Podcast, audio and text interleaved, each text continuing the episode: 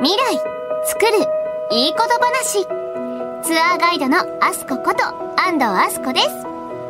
2月のツアーに参加する越郎です。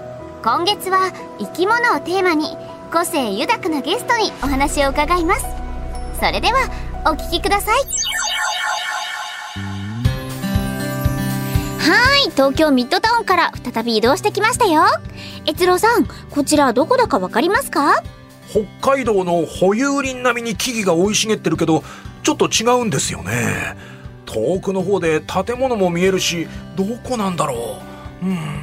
正解は出なそうなので答えを言っちゃいます。正解は三重県志摩市にある眠リゾートです。伊勢志摩の雄大な自然を楽しめる複合リゾートなんですよ。泊まれるってことですか？自然と生き物に囲まれた宿泊施設なんて最高じゃないですか。そうなんです。最高なんです。しかもここ伊勢志摩国立公園の中です。リゾートの究極系じゃないですか。この自然やここに暮らす生き物を守るために年2回近隣住民の方々と SDGs リトリートというイベントを開催したりプラスチックゴミを拾ったりしているんです自然を守る重要性も発信しているわけですねさらに、眠リゾートのスタッフの方々が年に1回 SDGs アイデアコンテストを開催しているそうですよ。気になりますねどんなアイデアが生まれてるんですか？浜辺に漂着した木材を加工して野鳥のための巣箱を作ったり、森の間伐材を利用して動物のキーホルダーを作ったり、枯れてしまった竹を利用した照明、竹明かりなど、とにかく色々あるようです。いやー国立公園の中でそんなことが行われていたとは驚きです。ただ自然の中で泊まれますって終わらないのがすごいですよね。そうなんですよ。自然や生き物がいるのは当たり前じゃない。だからそれを守るために貪欲に行動する。これがなかなかできないことなんですよね。2800年の人は自然豊かなのが当たり前って思いがちですからね。ちょっとこの学びは2800年に戻ったらカフェで伝えないとですねぜひお願いします。えー、っと時間よし。身だしなみよし。どどうしたんですかアスコさん？どうしたもこうしたもないですよ越郎さん。だって今から憧れの人が来るんですよ。憧れの人？アスコさんこの2020年代に憧れの人がいるんですか？私ももうこのツアー長いしそりゃいますよ。ええ誰だろう？気になるな。ひひーん。今からいらっしゃるのは声優でアーティストの水木奈々さんです。え？あの水木奈々さん？この時代を代表する声優の方じゃないですか。しかも動物がお好きなんですよね。あ越郎さんもご存知？ええこの時代のアニメも好きなもので。なら話が早いですね。あちょうどいらっしゃいました。水木さんよろしくお願いします。あすこさんよろしくお願いします。うわあ本人とお会いできるなんて光栄です。よろしくお願いしこちらこそよろますしくお願いします。はーい。さあ声優そしてアーティスト、水木奈々さんに聞きたいことたくさんあるんですよね。あありがとうございます。はい、えー大活躍の水木さんですけども、はい。えー子供時代はどんなお子さんだったんですか？あのマイクを持つとスイッチが入るタイプの女の子で、あのもう子供の時から。こううちの両親が、はいはい。あの女の子が生まれた際には演歌歌手にさせようと思っており、あの3歳からピアノを習い5歳から演歌のトレーニングをしていたため、すごい。そうなんです。だから、あの、5歳からステージに上がって、あの、地元ののど自慢大会とか、はい。発表会に行っては歌っているといううわ。でした。すごい。想像もつかない人生なんですけど。英才教育ですね。えーでも素晴らしい。ですが、マイクをね、こう、一旦オフすると、はい。もう、すごい途端にええ人見知り。えー、もう。えそんなステージ慣れされてるあーもうもう、あれは音楽が鳴って、え特別な衣装を着ているから変身してるような気持ちなんですよ自分的には。もう入り込んでるんで。なのでもうその例えばこうちびっこ歌合戦みたいなのとかああるじゃないですか、はいはいはい。子供ののど自慢みたいなものが、それで歌い終わった後に MC のお姉さんがはいはい「ななちゃんはどこから来たのかしら?」とかインタビューするじゃないですか。はいはいはい。急に愛媛県の日本え声、声が小あれさい。さっきまでめっちゃ声出てたけどみたいな感じでみんながあわあわするっていうぐらい、えそうお母さんにいつも「あんたなんて内弁慶なの?」って言って本当に怒られるっていうもうだから本当にこうシャイというかもうなかなか慣れない場だとそう音楽が鳴ってマイク持ってれば大丈夫なんですけど意外ですね。アニメキャラみたいな、なんかもう特性ですよね。マイクを持って曲が流れた途端にこう変身するみたいな。あ、そうなんですか。はい。その、えー子供時代から声優とかまたはアニメ作品、憧れとかはあったんですか？ありましたね。もう大好きでですね。ゲームもめちゃくちゃ見てたしやってました。ので、うんその声優さんというお仕事にもすごく興味があって、でその頃ってこうもう第何時なのかもう第1時なのか2時なのかわからないですけど、ええ声優ブームというのが。ありまして、はい。あのそのアニメ専門誌に声優さんのインタビューが載っていたり、い。それこそ声優専門誌というものも出ていて、はいはいはい。愛媛県にもちゃんとそれが、はい、本屋さんに行けば手に入るという形だったのでそうそれを見てあこのアニメの声をこの方がやられてるんだとか。なるほど、そこで出会うわけですね。そうなんですそうなんです。中の人に。そうなんです。それで、あ声優っていうお仕事はとても楽しそうなだなって。やっぱ歌と同じで声を使って表現をすることなので、うんうんうん。確かに。そう。だからすごく興味があってへえ勉強してみたいと密かに思ってました。あ、そうなんですか。え、ちなみに差し支えなければ、はい。あの作品名とかって覚えてらっしゃいますか？まず一番最初にハマったのはクリーミーマミですよ私は。幼稚園の時に、ね。はい。これはリスナーさんもガッツポーズしてる方たくさんいらっしゃるんじゃないですかね。そうクリーミーマミ。ーそしてやっぱ少年漫画系も好きだったから、ええ。やっぱそうドラゴンボールからドラゴンクエストにハマり、うんそうあのゲームもそうですけどドラゴンクエストっていう、んうんあのアニメもありましたから、はいはいはいアベルとかが出てるやつです。はいはい、あの未来でも知ってます。それはね。有名作ですからねね。はねい、そうなんです。そうですかそうなので、で、もう悠々白書だったり、スムラスラムダンクだったり、はいもうセーラームーンだったり、もう王道です。ごいですね。もう、もううわー出てきますね。やっぱり作品名。もうだって修学旅行京都だったんです。愛媛だったはい、はい、はい、愛媛から京都でに。自由行動の時間ってあるじゃないですか。ありますよねで好きなところ行っていいよって言って、アニメートに行きました。えー普通は清水寺とかね。そうですね、あの、金閣寺あるじゃないですか。とか。三十寺も三行きました。お寺も。もう怒られるから。怒らなんれる。ですけど、愛媛にはその当時ないですから、なかったんであ、スラムダンクグッズが欲しかったんです。そうですね。聖地は聖地でもアニメの聖地に行ったってことなんですね。ええ行きましたね。大都市ですもんね、京都なんです。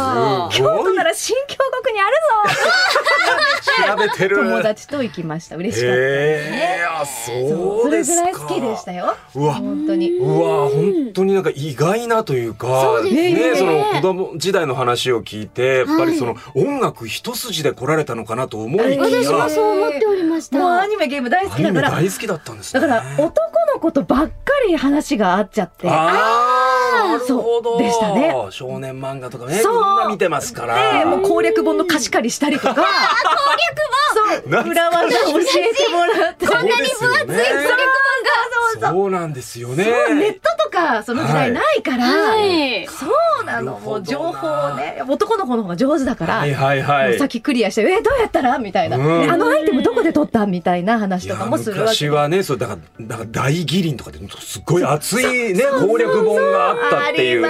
えー未来のね我々はもうあれもう本当にととてつもないプレミア本ですからあれそうです。あのやは。りそうなんですねあのテープのここ、ふーってやってこう、引っかかって入れるあれ。未来の方も知ってますかそ 具体的にすごいエピソードトーク。はいねわあこれは知られざるですよ面白いですね。はいさあそして、はい。えー大人になられて、はい。声優としてはい。デビューされるわけなんですけども、はい。その時はもうどんなお気持ちだったんですか？いや嬉しかったです、うん。であのそのと本当にこう二頭追うものはっていうねことわざ通り、うんうんうんうん。あのその歌手にもなりたいし声優にもなりたい両方目指してダメかなって、うんうんうん。こう周りからもこうねいろいろ言われながらもでも私は両方目指したいですということで、で事務所の方にまあ許可を得て、うん。あの歌手のオーディションも声優のオーディションも受けてたんです。どっちも。そうなんです。高校生の時に。あのさ差し支えなければあのどうやって声優になられたのかとか、はいその事務所に入られた経緯とかってお話伺ってもいいですか？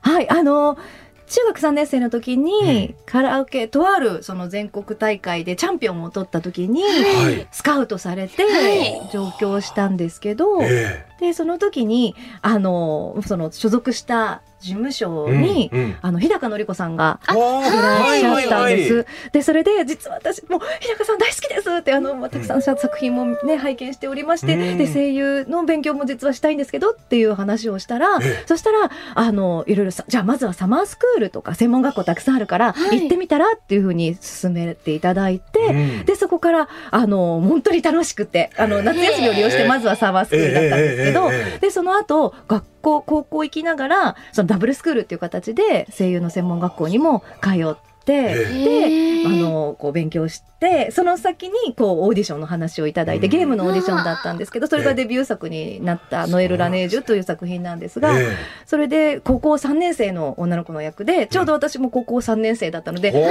いありのまま、そのまま演じればいいんだよっていうことで。もう、で、セリフ、もう、その当時は、その、なんで、こう、ボイスサンプルとかも、はいまだ新人だから撮ってもらえないから、自宅の、本当カセットテープに録音してセリフを。えで、歌も送ってくださいって、キャラクターソングを歌う可能性がありますって言われて、はいで、カラオケボックスに行っええて、テープに録音して、で、それを送りました。ーそれをデモとして。そうです。そしたら合格いただいて、うわすごい。ですね。多分珍しかったと思います当時にしても、ええ。みんな多分 MD とか CD とかにちゃんとなってると思うんですけどカセットでそうか。ガシャンみたいな音入ってて自宅とカラオケボックスでやったんだなこの子みたいな、はいはいはい。本当に手作り感あふれるものが逆にインパクトだったのかもしれませんけど。なるほど。はい。これは、これ多分スタッフさんもずっと多分生涯印象に残ってると思いますしね。ね。それが、すごい出プロへの第一歩だったんですね。本当にご縁いただけて嬉しかったですね。いいですね。はい。そして声優として大活躍されて、はい。本格的にその、まあ、幼い頃からの夢であるアーティスト活動、はい。音楽のお仕事も、まあ、始められるわけなんですけどもその音楽のお仕事を始める、まあ、大きなきっかけみたいなものはあったんですかね？あのもうそのずっとこう水木奈々という名義でえ歌を出したいなんオリジナルソングをっていう夢はまあずっとその声優として先にねデビューが決まって、ええ。でもうどちらも私にとってはもう愛するものなのでうん。やっぱりこうにね両方こう自分のこうなんていうの柱というかうん。もう欠かせないものとして活動できたらいいなと思っていたらそのこうある程度こう、えーそうですね。あそうキャラクターソングで自分の持ち歌がだんだん溜まってきて、ありますよね。ええ。でそしてインターネットラジオ、うん。と今はねもうしゅものすごくね多いですね。多いたくさんの番組がありますね。その当時まだ90年代なので、ええ。あの家庭に一台パソコンがない、はいはいはいはい。会社とか学校でしかない時代ええ。にインターネットラジオやってえたんです。ええめちゃくちゃ早いってことですねじゃあ。そうそうなんです。でそこでこう、まあ、配信という形ではい曲をいくつか作っていて、ええでそのあのラジオ番組をあの作ってるメンバーさんがプライベートで、ええあのバンドをやっていたっていうこともあって、ええそのスタッフさんに後ろで演奏してもらって二十歳の記念にソロライブをやりましょうということになったんですよ。そうなんです。それがでキャラクターソングとそのオリジナルソングそのはい。インターネットラジオで作ったええ。をあのこうまあ構成してでなんか演歌も歌ったりして。もうめちゃくちゃこれはすごいです。あとドラマ CD みたいなアフレココーナーみたいのもあっていやもうもう何でもよくわからないんでもうもうだって最初で最後かもしれないっていうからもう人生をかけたライブですよこちらとしては。すごい。もうだってまだデビューもねあの声優としても活動してましたがまだそもう全然そのお仕事もそんなもうオーディション受けても落ちて落ちて落ちて全然なかなかなくて、そうお仕事もないしそうあの歌手デビューも決まっておらずその,、あのインディーズで手売りっていう状況だったので、はいはいそうだからもうこれ最初で最後かもしれないと思って、ええ。今モテる全部を入れるんだって思って。いや、いや、本当2024年、この今、このお話聞いてても、誰も成し得ないような、水木さんしかできないようなことをめちゃくちゃなだけです。ただやってらっしゃったってめちゃいうす。ごい話ですね。それをたまたまあの今のキングレコードのえプロデューサーさんが見に来てくれて、わあ、それも運命え、運命的。そう変な子がいるぞって面白い子がいるぞっていうことで声をかけていただいてデビューになってそこからわスタートされてるんですね。そうなんです。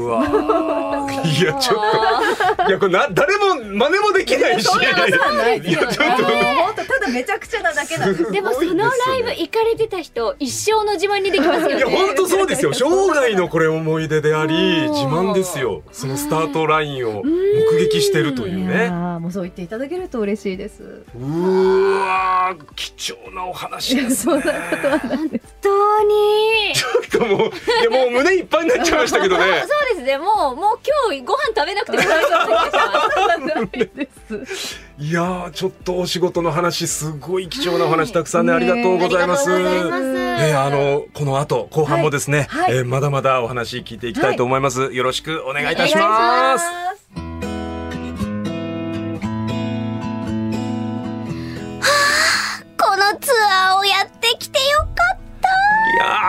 やー聞きたいことまだたくさんありますよ。はいそうなんですよね。お時間はもう少し大丈夫なので聞きたいこと聞いちゃってください。さあ、えー先ほどまでは水木さんのお仕事関係のお話を聞いてきたんですが、はい。えーここからは少しはいプライベートのお話も伺いたいと思います。なんでしょうか。ドキドキしちゃいますね。プライベートって言われちゃうと。あの大噂で聞いたところによると、動物がお好きということで好きですよ小さい時から動物がそばにいらっしゃったんですか？いましたね、ええええええ。まずあのワンちゃんがいたんあですワンちゃん。けど、うん。でその後鳥があの、うん。赤星インコと文鳥とうずらへえがいましたね。うちには。そんなにそんなに？ワンちゃんを飼っている時にもあいらっしゃった。ワンちゃんが亡くなってしまってもう、ええ私が生まれる前かえらえもう飼ってたワンちゃんで。あーなるほど。一緒に暮らしてて。そうそうだからもう老犬だったんですよ、うん。うんうん私が物心ついた頃にはね、うん。亡くなってしまって、えでその後新しいお家に引っ越ええ。すきっかけで鳥を飼い始めた、えでも鳥だらけでした。鳥だらけ。そう鳥大好きなんです。だから鳥あそうなんですか。なんです。可愛いんです鳥よ。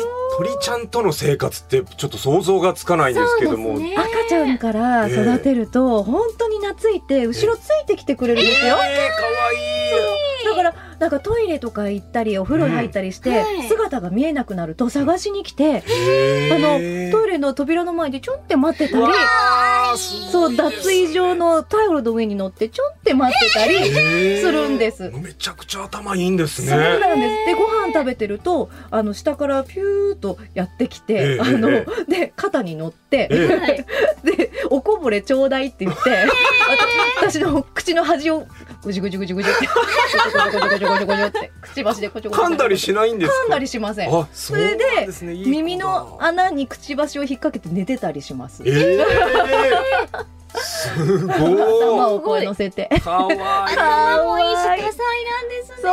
想像するだけでも可愛いです可愛いねですよ。あじゃあご家族も動物お好きで大好きですねえーそうですかえあの動物園とか小さい頃行かれたりとか動ありましたか、園はあのやっぱりあの、まあ、愛媛だったということもあって、うんうんうんちょっと距離があるんですよね。車で行かないといけない距離で戸部動物園っていうあの有名な動物園があるんですけど、はい。なんかなかなかこう気軽に行けなくて、あのうん。私あの ちっちゃい頃からカラオケ大会とかの遠征とかが土日に入っているので、なるほど。もうそうなんです。よお急ぎもうだからツアーみたいな感じで。もう毎週いろんなところに行かなきゃいけないからはいはいはい。なかなかそういうそうなんですね。近所だったら多分ポロッとね、ええ。平日とかでも行けたと思うんですけど、ええ。そう土日がちょっと塞がってたものでたまにスケジュー。リング行くぐらいででもそうなんですすごい嬉しかったねじゃあお家ですけどにうん鳥ちゃんがいるっていうのがまあある意味もう癒しでしたね。本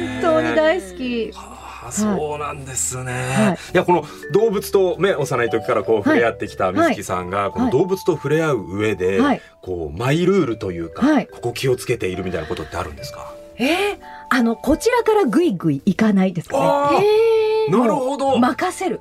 もう相手に委ねて空気になるじゃないですけど、どうしても可愛いからういーって行きたくなるけど、ええそうするとやっぱ警戒しちゃうから、そうなんでもうなんか自分の生活をもうやってると、うん。向こうからこういいいい頃合いでやってきてくれるんですよ。そうなんですねそう来た時によしよしよしよしうんって、で遊んでほしい時に遊ぶっていうことをやるとやっぱりすごくいい絆が生まれてる気がしますね。あそうなんですね。やっぱなんか猫ちゃんとかって結構ね、自分、うんあの飼い主の方からわーって行くと怖がっちゃうみたいなので、あの任せるっていうのはありますけどもはいはい、鳥ちゃんもそうなんですか？そうでしたねあ。そうなうんですね。ん、だからいいいい距離感でうんそしてうんそうで向こうに委ねるっていうのがうん。やっぱり一番いい感じでしたね。なるほど。うん。えあすこさん動物いかがですか？私あのアレルギーを持っているので、うんあんまりこうわしゃわしゃってすることはできないんですけど、うん。鳥ちゃんだったら今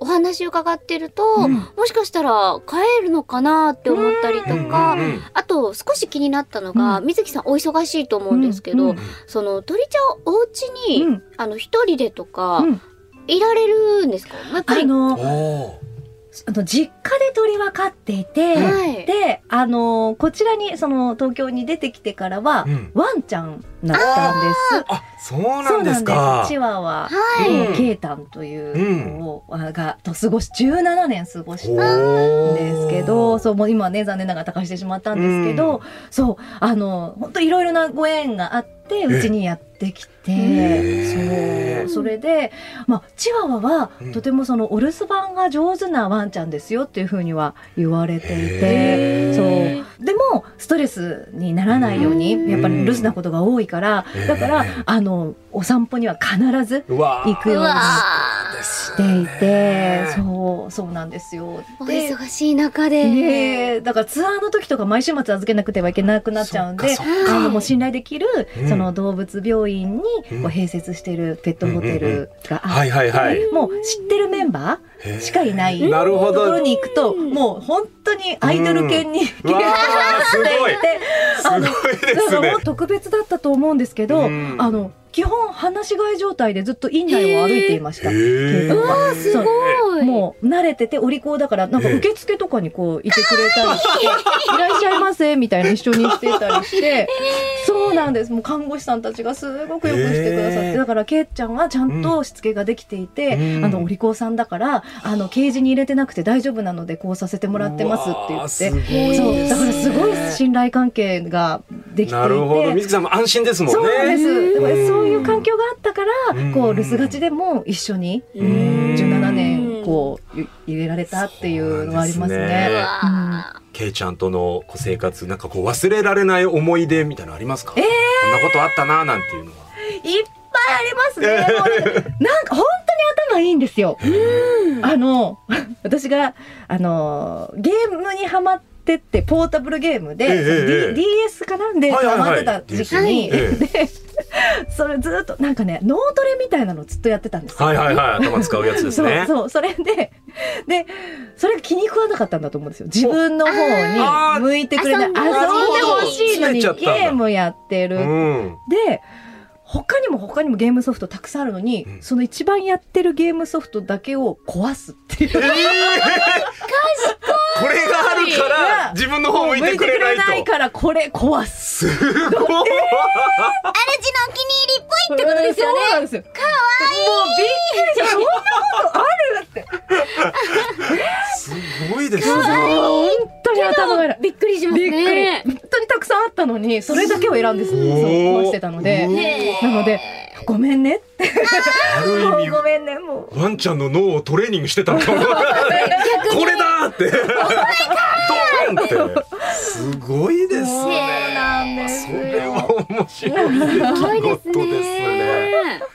そうですか。はえー今、えー現在は水木さんあの、はい動物とあの一緒に暮らされたりしてるんでねすか？あのステラちゃんというえ猫がいます。あ、猫ちゃん、わ、本当にいろんな動物と暮らされてるんですね。そうなんです。今アアメリカンショートヘアで、アメショはいあの、かわいいそのチワワのケイタンとも、うんあの一緒に過ごした時期もあります。へーもうあのちょうどそのまあこうケイタンが、うん。あのちょっとまあリンパ腫悪性リンパ腫になってしまって、はいはいはい。もう、うん。は最後の半年はこう闘病生活だったので、うん。本当にこうあの毎週のように病院に通ってたんです。でそこで出会った猫ちゃんで、でもちょっとこれは運命だなと思って、うん。あのうちに迎えたんですけど、うんうんうん。で最初はそのワンちゃんと猫ちゃんってうん。こううまくうん。接することができるのかなって思ってたんですけど、アメショってすっごい人懐っこいしあのあと、まあ、まだ赤ちゃんだったからか、なんか好奇心旺盛で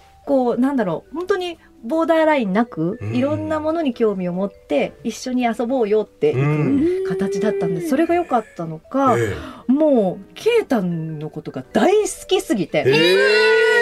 ステラはケイタンの後を追いかけてー、うわーすごいですね。そうそうそうステラそう。でそれでもうさあのちょっと足がもうおじいちゃんだったのでケイタンが、あの悪くなってあもう歩けないような状態だったのに、ステラが来たことでうん歩けるようになったんですうわめちゃめちゃ泣ける話そうなんでねです。すなんかなんかこう若さのエネルギーをもらったのか、ーそれともこう遊んで遊んでってこう来るからもうしょうがないなって動くようになったのかそうだからすごいお互いにとってすごくいい形で本当二人寄り添っていつも寝てて。えー、かわいい。そうなんですもうケイタはもう若いうるさいやつが来たなあっち行けよみたいな顔してるけどちょっとまんざらでもないみたいな嬉しいんだ。そうそうどっちが犬で猫なんだ？みたいななんかそんな状本態当ですね、確かに。そうなんですそう。そうすごいだから。いい関係性ですね。そうなんです、へー。そこからの付き合いで、セラちゃんは、はい、今4歳もはい4歳くらいですかね。そうなんですか。はい、はい。へえ、うわ素敵なエピソードをねお聞きいたしましたけども、さあそんな水木さんですけども、なんと犬のためのオーディオブックのお仕事をされたということで、そうなんですよ。これはどういうものなんですか？はい。これはあのそうなんです。あのやっぱりお留守番がちのワンちゃんが多いじゃないですか。はいはいはい。そうだからそのワンちゃんたちがこうお家で安心できるようなリラックスできるような、うん。なんか音声っていうものを開発できたらいいんじゃないかというこうプロジェクトがあって。ですね。でそれに私も参加させていただいたんですけど、えでワンちゃんの性格によってあとまあうん。犬種によってもそうですけど、あの全然こ好みが多分違うんですよね。なるほど。ええなので、あの、ちょっと、あの、まあ、高めの声だったり、低めの声だったり、はいはいはいあの、あと、ゆっくり読んでみたりうん、少しテンポアップしてみたりとかうん、その、あの、シチュエーションによって、シナリオももう、えっと、何作かな ?8 作。結構なあ。結構ありますね。はい、あのちゃんとストーリー仕立てになってショートなんですけど短編なんですけど、うんあのそれをたくさん読ませていただいてであのどれが好みか、うん。そう。うん。あの飼い主さんに選んでもらって一番反応のいいもの落ち着いてくれるものをええ選んで流していただいて、お留守番の時にリラックスしてもらえるような,、うんなんかそういうコンテンツだったんですけど。いいですね。これあの一緒に、はい。なんかワンちゃんと一緒に飼い主さんも楽しめるコンテンツですよね。そうなんですよ。うんそれ素晴らしいですね。うん。あ、そうなんですか。うわ、ちょっと勉強になりましたね。でしかもその監修もええ。私、あのお休み絵本って言ってあの、ええ。お休みロジャーとか、えっと、2つそのお休みのあの子供向けの,、うん。あの寝かしつけの絵本の朗読をさせていただいたんですけど、その時に監修されてた方が、ええ。あの監修に入ってるのへでえ。あの脳科学的にも本当にリラックスするようなその言葉の配列になっていてだから人間が聞いてもリラックスするのなでるほど。そうなんです。だから科学的にも。そうなんです。うんだから本当にこうあのいろんなところに基づいて作られたものなのでうん、ただリラックスするこうほんわかしてもらえればっていうんじゃなくて、ええもう作り込まれてるものなので、もうぜひちょっとこれはへーワンちゃん飼ってらっしゃる方は試していただけたら嬉しいなって思います。こう一緒にね、ワンちゃんと一緒にどれが好きかなって楽しめる素敵なコンテンツですね。はいはい。はあ、すごいな。いや、本当に勉強になりましたね。やうん。ワンちゃんも一人でお家にいて、うん。寂しい時にどこねかからこう安らぎのうん。音声として聞こえてくると安心するだろうし、ね。飼い主さんも帰ってきて一緒に楽しめるっていう。うわー、素晴らしいすごくこうね、ワンチャンづいているという話でですね、うんなんと昨年、はい。動物恋愛ドラマ、東京ワンラブストーリーという作品、こちらで犬の声の役をされていたということで。あの、犬が主役のドラマなんですよ。ラブストーリーなんですか？そうなんです。だから、まあ、某トレンディードラマ、東京ラブストーリー。はいはいはいはいはいありますね。モチーフにしていへて、ー。なので、あの時代の、あの、曲とかを、えーちょっと懐かしい感じの。そうなんです。なので、シナリオももそういう風に作られてい面白いて、ですね。その人間のキャストは、その、まあ、サポートする、脇でサポートする。なので、全員、その、メインキャストがワンちゃんなんですよ。で、主役が杉田くんがやられてて、ええで、私がヒロインのチワワの、そうなんです ごいもう。リーちゃんという声ですねをやらせてもらって、そう、杉田くんは柴犬だったんですけど。まさに。すごい神キャスティングですね、それは。ねなるほど。一緒に収録はしたんですけど、ええもう本当に楽しすぎて、ええというか、もう、もう名、名犬というか、その、名俳優なるほど。ワンちゃんのお芝居も素晴らしい。お芝居がすごすぎて、もう私たちはそれにもう委ねるだけでしたね。もう、え、これどうやって撮影したんですかって。だから、ワンちゃんのストレスにならないように、うんまず収録する前に顔合わせ、い犬同士の顔合わせ。人間と一緒そうそ。が行われて、ちょっとドッグランとかで遊んでもらったりして、えー、リラックスして。の、それから撮影にまた別日改めて入るっていうところで、で、長引かないように、もうええぎゅっと、その、あの、集、まあ集中して、でも、えー、2週間くらいかな、くらいで、まあ全部のシーンを切ったって。えー。もう、すごいんですよ。ですね。本当にカット割りとかも、なんでこれっていう、これ、よくこの目線の動きとか、目線のお芝居とも。か、もうバッチリですし、へそう、他の犬が、あの、ヒロインのとこにやってこようとするとこをバッと間に入って止めるみたいな、といいかで、すね、トレンディー。そう、え、これどうやって撮影してるんですか？みたいな。へーそうなんです。よ面白いですね。すえごい。これど声優さんとして、まあ、ね、アニメーションへのアフレコと動物に声を当てていくっていうのはやっぱ違うところってありましたか、い。や、でももう、演じるという意味では、ええもう、その、なんだろう、ある意味、アニメじゃなくて吹き替えみたいな感じですよね。あもうリアルな、そう。なるほどもう原音のない吹き替えそう、みたいなうんうんうん感じです。だってもう表情のお芝居がそこにしっかりついていて、へーそれこそ、うんとかですけど、息遣いがあるわけですよ。だから、それをちゃんと汲み取って、お芝居するみたいな形なので。これは声優さん冥利に尽きるというかね。そうですね。でねですよね。ちょっとこのドラマめちゃめちゃ見たくなりました。見てください。ほんめちゃくちゃ気にますよね。ぜひね東京ね犬と書いて東京ワンラブストーリー、はい。ぜひね皆さんはい検索していただきたいですね。お願い。します。面白い。い。ろんなね本当声にまつわるお仕事の話、はい。それからワンちゃん動物たちのお話もね、えー聞かせてい。ただきましたけども改めてはい。声のお仕事の魅力、はい。聞かせてい。ただけますでしょうか。やっぱりこう、何者にもなれる、こう、うん魔法のような、ううんん、私は職業だと思っています。みんなにこう夢を届けることももちろんできるし、自分自身もずっと夢を見続けられるというか、そう、あの、それこそ性別も年齢も種族も、ううんん超えられる。うんそう。これって声優さんだからこそじゃないですか。はい。もうだから本当に魔法のような、うんうんそんなお仕事だなと思ってます。うはい。ん私首がちぎれるぐらいうなずいてしまいました。素晴らしいお話、えーね、楽しいお話、本当ありがとうございましあた。えー僕もですね、水木さんを習って、自分の声で、この時代の学びを未来に伝えていきたいと思います。越郎さん、さっきこのツアーで学んだこと、感じたことを2800年で伝えたいって言ってたじゃないですか。はい。早速戻ったらカフェで伝えていこうと思ってます。なら、一緒にやりません？カフェに縛られず、もっと大々的に。そんな大きくなんて自分にできますかね？越郎さんだけじゃなく、みんなでやるんです。21世紀初頭の美しい地球を未来につなげるための取り組みをいろいろな視点から伝えられたら面白いと思いませんか？確かに。これこそ今僕に必要な次につなげるための一歩なのかも。